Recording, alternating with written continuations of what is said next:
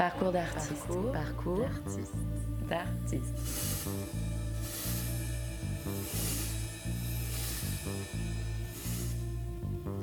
Après un passage par la danse escalade, le grimpeur Fabrice Guillot rejoint la compagnie Rockin' Licken en tant que danseur-interprète. En 1989, il fonde avec son compagnon de cordée, Antoine Le Ménestrel, la compagnie Retour à Mont, pionnière de la danse verticale. Il crée alors plusieurs spectacles uniques questionnant la place de l'humain dans l'urbain. Retour sur la pratique de ce danseur chorégraphe, soucieux de partager son art et sa vision esthétique avec le public et les professionnels.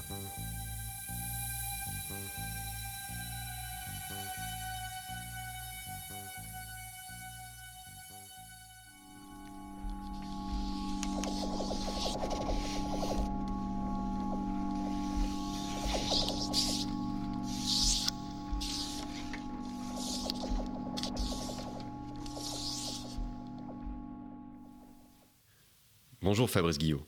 Comment êtes-vous passé du milieu de l'escalade à celui de la danse verticale? Et quel est votre rapport à cette pratique?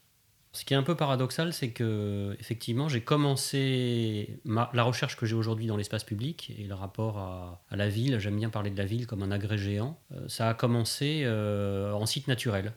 C'est-à-dire que ma première expérience de verticalité, elle se situe euh, avec le minéral, avec le rocher, et avec une exploration que j'ai pratiquée depuis euh, tout petit euh, et que je continue à pratiquer. C'est-à-dire que quand j'arrive sur un territoire montagneux, un, nouveau massif, je vais pouvoir me balader à un endroit, voir de cet endroit, que ce soit un col ou un sommet, un autre endroit potentiel. Puis je vais voir une falaise, donc là je vais sortir ma corde. Euh, qui me voilà qui me qui me qui m'incite à, y aller enfin qui me pour laquelle j'éprouve un désir en fait. C'est, vraiment un rapport euh, de désir d'espace. Euh, et ce désir d'espace en fait au bout de, de quelques jours j'ai la sensation d'habiter complètement cet espace d'être de le connaître intimement à la fois presque au niveau des odeurs des textures des vents et toute la vue qu'on peut avoir en fait d'un point à l'autre et euh, il y a des mots qui sont vraiment importants pour moi. Donc, euh, c'est le rapport physique, athlétique, même assez euh, difficile, hein, qu'on peut éprouver en montagne, donc que ce soit dans l'escalade ou dans la randonnée, mais aussi le rapport contemplatif. Donc, ces deux mots, ils sont essentiels et ils résument en quelque sorte la pratique que j'ai en montagne. Et ça se connecte évidemment au désir. Euh, ça, devient, ça devient un espace de désir. Euh, et c'est quelque chose que j'essaye de retrouver dans la ville. Et on pourrait dire que, à sa façon, le touriste, euh, il a aussi un espace, pour lui, la, ville qu'il découvre est un espace de désir. Il va aller un peu là où il a envie d'aller, mais en même temps, il est que dans un rapport presque de consommation. Euh, il est client, il, est, euh, il paye tout, euh, chaque, chaque activité qu'il a envie de faire. Alors que dans, ce, dans ce rapport brut à l'espace naturel, c'est l'engagement physique, il faut décrypter le territoire, peut-être juste étudier la carte, trouver les sources pour pouvoir arriver à boire, se chercher les emplacements abrités pour pouvoir dormir. donc il y a quelque chose où on invente complètement sa place dans un territoire qui n'est pas fait pour nous. Hein, donc euh, c'est en ça qu'on n'est pas euh, des purs consommateurs. Et euh, il y a aussi quelque chose qui est très très important dans ma pratique dans l'espace naturel et que je retrouve dans la ville, c'est le rapport à, la frontière, à la limite. C'est-à-dire que pour un grimpeur, donc j'ai été à un moment donné un grimpeur de haut niveau, pour le grimpeur, la falaise qui paraît infranchissable est éminemment désirable. C'est-à-dire que euh, cette, euh, ce côté de la limite, de l'obstacle, est une stimulation. Euh, en fait, il est, il est intolérable, il est, il est énervant, il est, et il incite le grimpeur justement à concentrer toute son énergie, toutes ses capacités physiques, son imagination, son sens de la lecture du rocher, à inventer un, cheminement un itinéraire, ce qu'on appelle une voie. et à l'intérieur de cette voie, il va falloir qu'il trouve tous les mouvements chaque, euh, et le mouvement, il est complètement lié à la matière, à la matière même du rocher. Euh, chaque détail de, euh, du rocher, surtout en escalade de haut niveau, enfin, les prises peuvent devenir toutes petites. Donc il y a une attention vraiment très fine à tous les détails de, du rocher. Comment transposer cela à la ville? Je dirais que tout ça, c'est quelque chose que, que je retrouve dans la ville. C'est-à-dire que On peut, on peut dire aujourd'hui que la ville, c'est un espace qui est complexe. Euh, ça pose la question qu'est-ce que c'est qu'habiter en ville? C'est pas évident. hein. En général, euh, on subit un peu la ville euh, en tant que, piéton normal. euh, et on peut pas tellement dire que la ville ce soit un espace ouvert au désir. hein. pour la majorité de, la population, on est plutôt sur. euh, voilà, on est là un peu contraint et on est exclusivement dans des, de la fonctionnalité, c'est-à-dire qu'on va à tel endroit pour telle raison, à tel autre pour telle autre, euh, et on passe du temps dans les transports. euh, et le rapport physique, athlétique et contemplatif, il est très peu présent. Alors en fait, à un moment donné, donc euh, dans ma pratique, je me suis intéressé euh, à la ville, mais exclusivement, euh, et c'est toujours le cas d'ailleurs, sous sa forme d'une d'une architecture, mais qui est presque comme un site naturel, c'est-à-dire que ce sont, ce sont des volumes pour moi la ville. Je m'intéresse très peu à la fonctionnalité, je fais pas la différence entre un mur de, de prison, un mur de, de mairie ou, ou une école.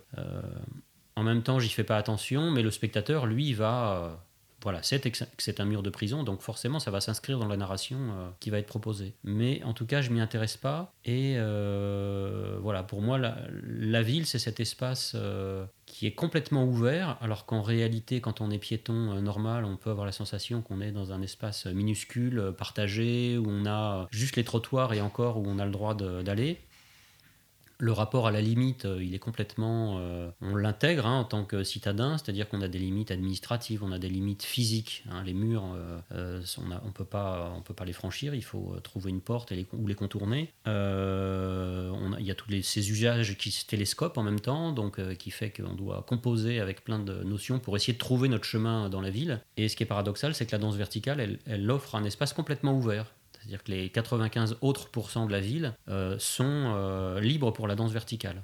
Hein, tous les murs, personne ne nous les dispute, euh, l'espace aérien entre les bâtiments, voire même les, arbres dans les parcs. voilà, on n'a aucune restriction, ni administrative, ni physique. Et le mur qui, pour le commun des mortels, est une limite, est pour nous une ouverture. Donc ça renverse complètement le rapport à la ville.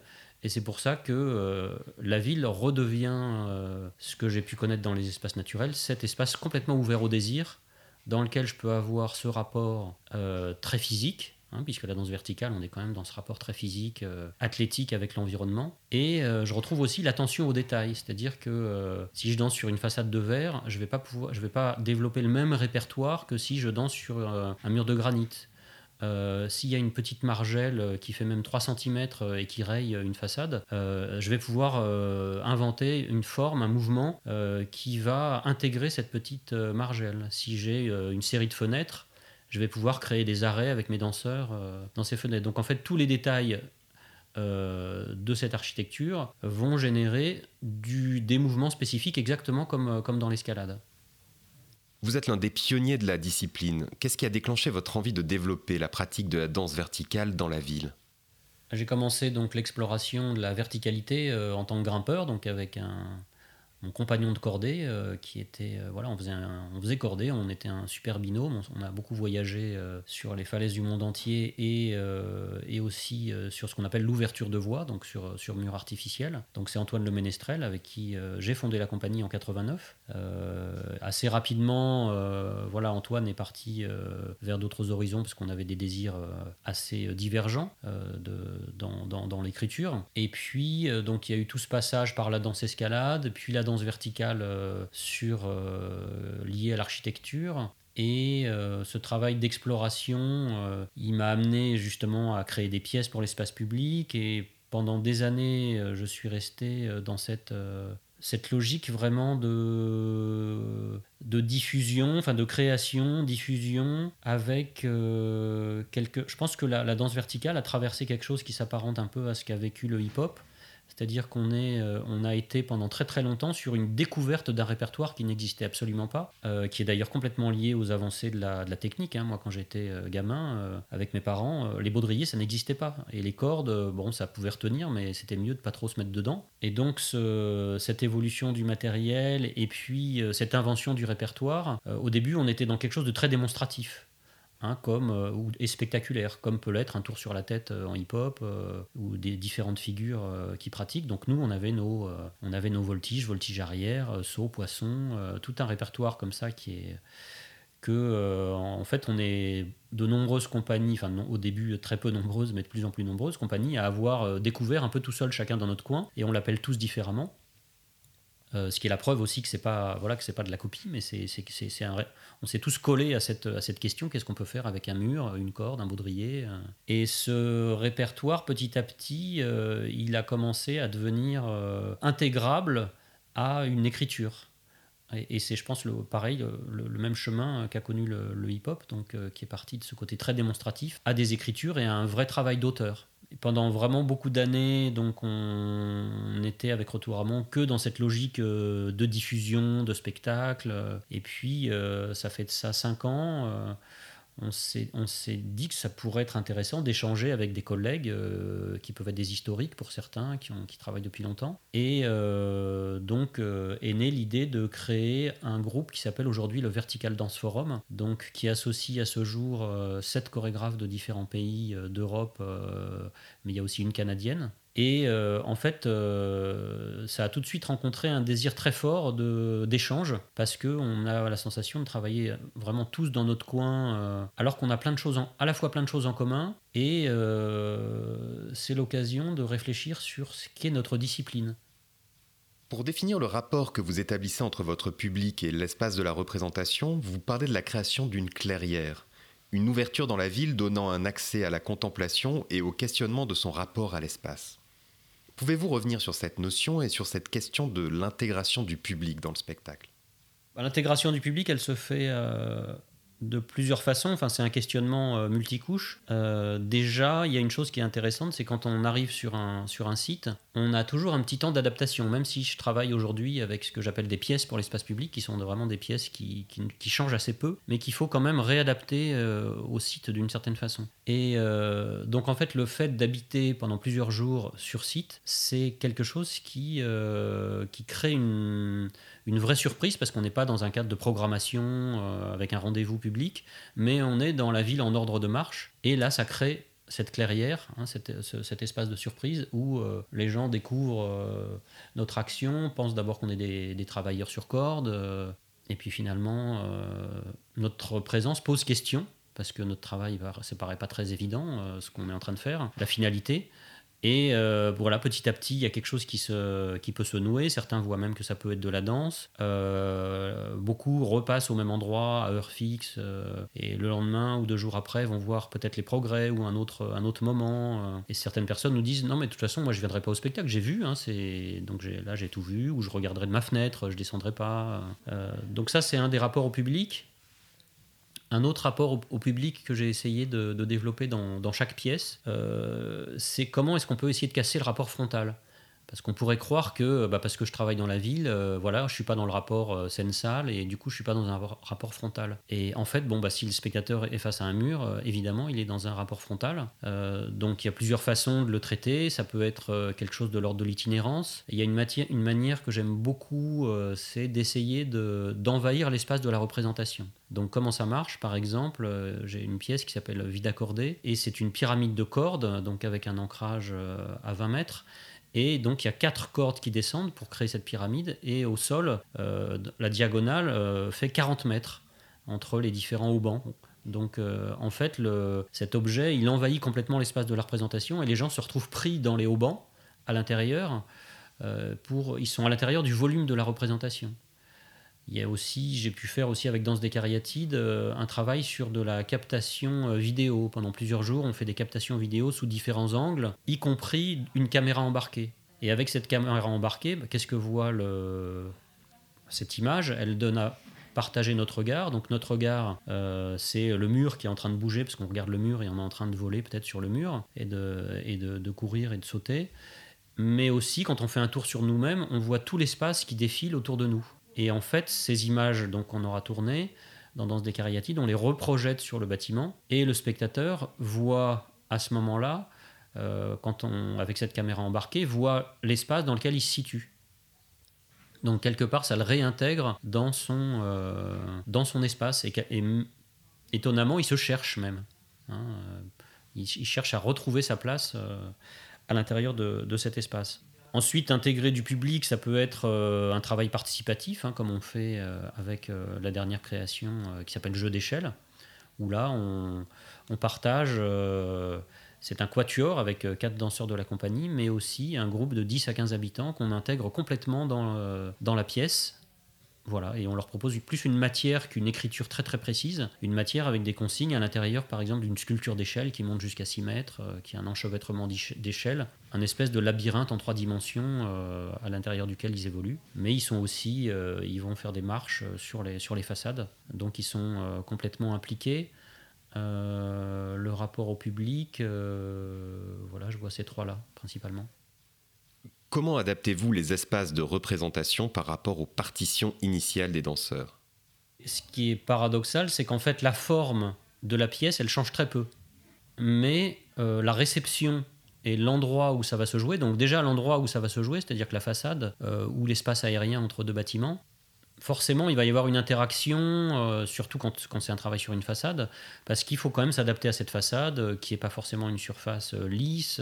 la matière peut changer, il peut y avoir peut-être beaucoup de fenêtres, ou alors c'est un mur complètement lisse. donc forcément, il y a un temps d'adaptation euh, pour les danseurs pour retrouver exactement leur partition. Mais ce qui est surtout euh, déterminant, euh, c'est l'environnement. Donc par exemple, la pyramide de cordes de vide accordée qu'on pose entre deux, deux immeubles ou entre deux arbres, c'est arrivé aussi. en fait, cette pyramide, elle est complètement transparente puisque c'est juste quatre cordes. même si elle délimite un espace complètement, un volume en fait, hein, ça c'est important, un volume en 3D, mais qui est complètement ouvert à l'espace. Et le travail euh, des danseuses, euh, on peut presque les qualifier comme un travail calligraphique parce qu'elles sont vues en général en plein ciel. Donc euh, bah, l'œil ne perçoit presque pas la couleur. Donc c'est des silhouettes noires qui font des signes comme ça dans, dans ce bloc, dans ce volume. J'aime bien parler d'un volume de vide en tension. Mais en fait, ce volume de vide, il est complètement transparent à tout l'environnement. Donc j'ai toute une série de photos que j'aime beaucoup partager, où en fait je montre 15 lieux de représentation de vie accordée. Et euh, entre eux, suspendre cette pyramide dans un site industriel euh, abandonné, en bord de mer, en plein centre-ville, euh, sur la place du Palais des Papes, sur un port, la narration, elle est forcément complètement perçue différemment par le spectateur, d'autant plus que dans les pièces, j'aime bien rester très abstrait même si j'essaye de nourrir les danseurs euh, de, euh, de matière, de formes de narration. Mais au final, il n'y a rien de, très concret au niveau d'une narration très claire euh, à laquelle le spectateur va pouvoir se raccrocher. Du coup, il est dans une forme... J'aime beaucoup ce rapport à la question. Hein, c'est-à-dire que déjà, on, vient créer cette espèce de clairière dans l'espace public et on pose un objet qui pose question et qui est complètement ouvert à l'interprétation. Et, euh, d'autant qu'en plus, euh, euh, cette, proposition artistique, elle intègre complètement l'environnement. Et à ce moment-là, voilà, il y, a une espèce d'aller-retour entre cet environnement qui est transformé, mais en même, temps avec une espèce d'économie de moyens, puisque c'est assez peu de choses. Mais malgré tout, on, voilà, on envahit complètement l'espace, on, en crée un nouvel usage et on, crée quelque part, voilà, c'est ça, une espèce de, clairière ouverte à la contemplation et à la question. Dans la chronologie du travail de Retour à Mont, il y a un, projet qui a été euh, énorme, qui a duré presque 20 ans, euh, qui s'appelait Réflexion de façade. Donc Réflexion de façade, c'était plus de l'ordre de la performance, c'est-à-dire qu'on arrivait 5 euh, jours avant la représentation, et à chaque fois, pour le coup, ce n'était qu'une création in situ. Donc en fait, euh, bah, si on avait euh, un chevalet de mine, euh, forcément on allait utiliser ce caillebotis métallique, tout le vide que ça pouvait générer, toutes les suspensions, l'altitude incroyable.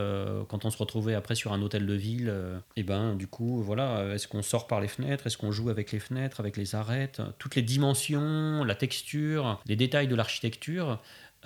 étaient la matière même, on va dire, de notre écriture.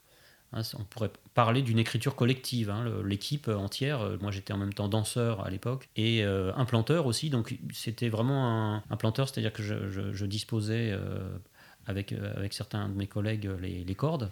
Donc euh, c'était vraiment un boulot d'équipe. On arrivait J-5 à 4 ou 5 personnes. Et euh, après ces 5 jours, on avait une demi-heure de création in situ. Donc ça nous a permis de, rencontrer une typologie de bâtiments absolument euh, incroyable, hein, puisqu'on a dansé sur des piles de ponts, des arbres, des bâtiments historiques du Mont Saint-Michel à des viaducs d'autoroute. ça a été absolument colossal, cette diversité de sites visités. Et ça a généré, euh, je dirais, une forme de frustration dans le fait que en cinq jours, on va, même s'il y a un répertoire qui est, qui est, qui, est défriché et qui, euh, et qui se retrouve d'un endroit à l'autre, euh, il y a une frustration de ne pas proposer un objet artistique qui a sa dramaturgie, qui a son, son temps de répétition, parce que c'est surtout là que ça, ça, ça pêchait. quand je vois aujourd'hui, sur une pièce, j'arrive à travailler un mois ou deux mois pour préparer cet objet. Et une, un des, des, facettes vraiment importantes, c'est la réflexion qu'il y a en amont sur pour ces pièces sur euh, l'agrès que je vais utiliser, parce que là, pour le coup, je viens greffer quelque chose sur l'architecture. Cet agrès qui peut être la pyramide de cordes, qui peut être des tubes, euh, quatre tubes de 6 mètres qui rentrent dans une fenêtre et qui créent comme ça une espèce de perspective avec les ondes gravitationnelles. à chaque fois, cet agrès, il faut qu'il puisse être adaptable dans plein de situations. Et en même temps, c'est cette expérience euh, énorme de réflexion de façade qui me permet d'imaginer aussi des, typologies d'agrès euh, par rapport à des choses que j'ai pu croiser euh, auparavant. Et que dire au sujet de la création de ces agrès et de leur utilisation dans vos spectacles? Pour moi, donc par exemple le vide accordé, qui est la, première pièce, il y avait une espèce de frustration dans Réflexion de façade, c'est comment est-ce qu'on habite le vide C'était une question, parce que quand on habitait le vide, quand on est sur corde, on est un peu comme un saucisson, hein. enfin voilà, on sèche, et puis on n'a aucune, aucune préhension. Euh, et donc la pyramide de cordes, euh, c'est un objet en trois dimensions qui permet tout d'un coup bah, d'avoir un support, même s'il est très mince, hein, les cordes elles font 14 mm, mais, mais en même temps on a de la prise, des supports pour les pieds, on peut voler d'un haut-banc à un autre. Il y a un carré de corde aussi à un endroit de la pyramide. Donc euh, cet, objet, euh, cet objet a permis euh, complètement d'habiter ce vide, hein, par exemple. Et j'ai commencé par des agrès qui étaient, fixes qui étaient greffés sur l'architecture. Et de plus en plus, j'ai envie d'aller vers des agrès qui sont mobiles. Ça, a commencé avec avec euh, voluminosité. Donc voluminosité, c'est un travail que j'ai fait avec un sculpteur qui s'appelle Vincent Brédif. Donc cette sculpture qui fait 6 mètres de haut a une articulation, mais elle est on va dire manipulée comme une espèce de marionnette géante. C'est un objet en métal et, euh, et elle change de position quatre fois dans le spectacle. Et même au début du spectacle, d'ailleurs, les tubes sont épars au sol, donc on, assemble ça en jeu. Et ces, euh, tubes sont, euh, pour les, deux danseuses, euh, leur espace d'évolution. Donc tout le vide qu'il y a autour de cet objet et, la, matière de. Enfin, c'est tout, le, jeu de leur trajectoire. Et elles reprennent appui sur, sur un tube. et elles, elles, utilisent pour ça à la fois de la corde, de l'élastique. elles sont en poulie l'une avec l'autre. Et le rapport à l'agré, il est essentiel et il est. Euh, ce rapport à l'agré, il précède euh, le boulot de, de répétition. C'est-à-dire que je suis dans l'obligation d'avoir l'agré au tout début des répétitions. Euh, sinon, euh, je suis dans quelque chose qui est beaucoup trop virtuel. Donc, euh, l'invention de cet agrès, elle existe vraiment en amont. Donc, peut-être deux ans avant, je, commence à réfléchir à un agrès qui va, qui va ouvrir des nouvelles possibilités. Mais tout ça, ça vient aussi de mon expérience de danseur et de grimpeur. C'est-à-dire qu'il faut que j'arrive à, essayer d'inventer de, un objet qui plastiquement déjà va me, va me, va me séduire, euh, voilà, qui, qui, euh, qui, je pense va dialoguer avec euh, les lignes de la ville, hein, parce que ce rapport aux constructions par rapport aux lignes de la ville, il est essentiel pour moi. Mais qu'en même temps, cet objet, il soit pas seulement intéressant plastiquement, mais qui, puisse générer en fait un nombre de matières réelles, concrètes, physiques, de, mouvements importants parce qu'il y a parfois des beaux objets, mais qui sont des cul-de-sac, euh, des cul-de-sac euh, au niveau d'une invention gestuelle. Donc après, j'ai une super équipe, hein, très, euh, voilà, qui a un parcours incroyable pour certains circassiens, danseurs, grimpeurs, et, après, bah, je leur balance l'objet et j'observe.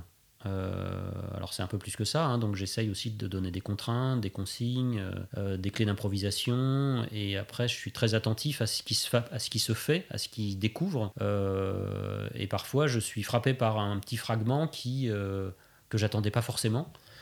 Et ça peut être peut-être le ferment d'un voilà, d'un solo, d'un duo, d'un trio qui après va, va utiliser cet objet. Vous parliez de l'importance du rapport à la ligne. Pouvez-vous développer le rapport à la ligne dans la, ville, il est essentiel euh, dans la réflexion que je peux avoir sur les agrès et sur la greffe de ces agrès sur, le, bâtiment, dans le rapport à l'architecture. Parce qu'en fait, euh, il y a donc à la fois la ligne que va dessiner peut-être ma corde qui va entre deux bâtiments, ou la pyramide de cordes, ou les, tubes que je vais installer euh, sur un bâtiment et ensuite va venir dialoguer avec cette architecture les trajectoires des danseurs. Donc ces trajectoires, elles dessinent des, lignes comme ça euh, éphémères, mais en même temps il y a une espèce de, voilà, de persistance qui fait qu'on on intègre cette ligne. Il y a les perspectives en fait de la ville, euh, là où on s'installe en fait. Il y a aussi les, lignes mêmes du bâtiment qui sont déterminantes ou les perspectives d'ouverture qu'on peut avoir à cet endroit-là. Et il y a aussi les lignes du corps euh, qui sont liées à la, voilà, à la forme euh, euh, au plus près du corps de l'écriture. Et donc toutes ces, on est vraiment dans une espèce de comme ça d'enchevêtrement de, de, signes, de lignes qui crée quelque chose d'extrêmement graphique. Et ça, c'est une, une, des clés d'écriture aussi qui m'est que j'aime beaucoup, à la fois ce rapport assez abstrait mais très très graphique. Et à ce moment-là, quand tout ça est en place, j'ai l'impression qu'on peut parler même d'une forme de reconstruction. Hein. C'est-à-dire que cet, espace abstrait qui est pour moi euh, l'architecture, hein, j'aime bien l'imaginer comme un site naturel, euh, il y a quelque chose qui est reconstruit par, euh, par les lignes que je viens y inscrire avec, avec mes outils. Et quel est votre rapport à la musique? Comment s'insère-t-elle dans l'esthétique globale de vos spectacles? Alors la musique, euh, dans le travail de la compagnie, la plupart du temps, on va dire qu'elle arrive a posteriori. Je peux avoir envie, euh, par exemple dans Voluminosité, j'avais envie de, quelque chose d'assez léger, de guitare hawaïenne, euh, de, chansons créoles. mais c'est, on va dire que c'est plutôt des couleurs, un peu, un peu générales dans ce cas-là. Il y a quelque chose qui est déterminant en danse verticale, c'est, c'est qu'on est en suspension et que le travail rythmique que propose la corde il est euh, déterminant et déjà il, inscrit une forme de musicalité et de, tempo. Euh, ce qui fait que, enfin je ne sais pas si c'est ça qui provoque euh, le fait que je, je pars jamais d'une d'un morceau musical pour écrire la, danse. Euh, ça, a pu, ça a pu arriver, mais vraiment de très rares fois sur quelques, quelques moments, et c'est plus pour des, des, contraintes, on va dire, d'être d'ensemble hein, ou de, choses très très précises. La seule pièce sur laquelle euh, il y a eu ce travail, un travail musical euh, très en amont, c'était les ondes gravitationnelles où en fait le sculpteur avec qui j'avais travaillé sur la scénographie, Vincent Brédif, est aussi sculpteur de son. Il aime bien parler de, sculpture de son. Il crée ce qu'il appelle des blocs, euh, des blocs sonores, euh, et des blocs sonores qui doivent être sculptés en direct euh, par les modifications des différents paramètres du son. et en plus, il avait imaginé dès le départ, dans cette bande son, de ce bloc de son qui m'a fourni, qu'il allait avoir différents micros à différents endroits. Donc en fait, dans les ondes gravitationnelles, on a trois micros. Euh, il y en a un qui est sur un panneau de bois qui est contre un mur, et puis il y en a qui sont aussi au bout des tubes, euh, puisqu'on a ces, quatre tubes de 6 mètres qui viennent se ficher dans, le panneau de bois qui occulte une fenêtre et ça crée vraiment une perspective. Et là, on entend euh, ben, résonner euh, en fait à la fois les tubes, les cordes en tension, euh, les frottements sur le panneau et toutes les, impulsions, les points de départ, voire les tremblements des cordes entre deux moments de quand on lâche justement une corde en tension. Tout ça, ça participe de cette bande son et de ce bloc de son à l'intérieur duquel on va aussi créer cette sculpture en la modelant.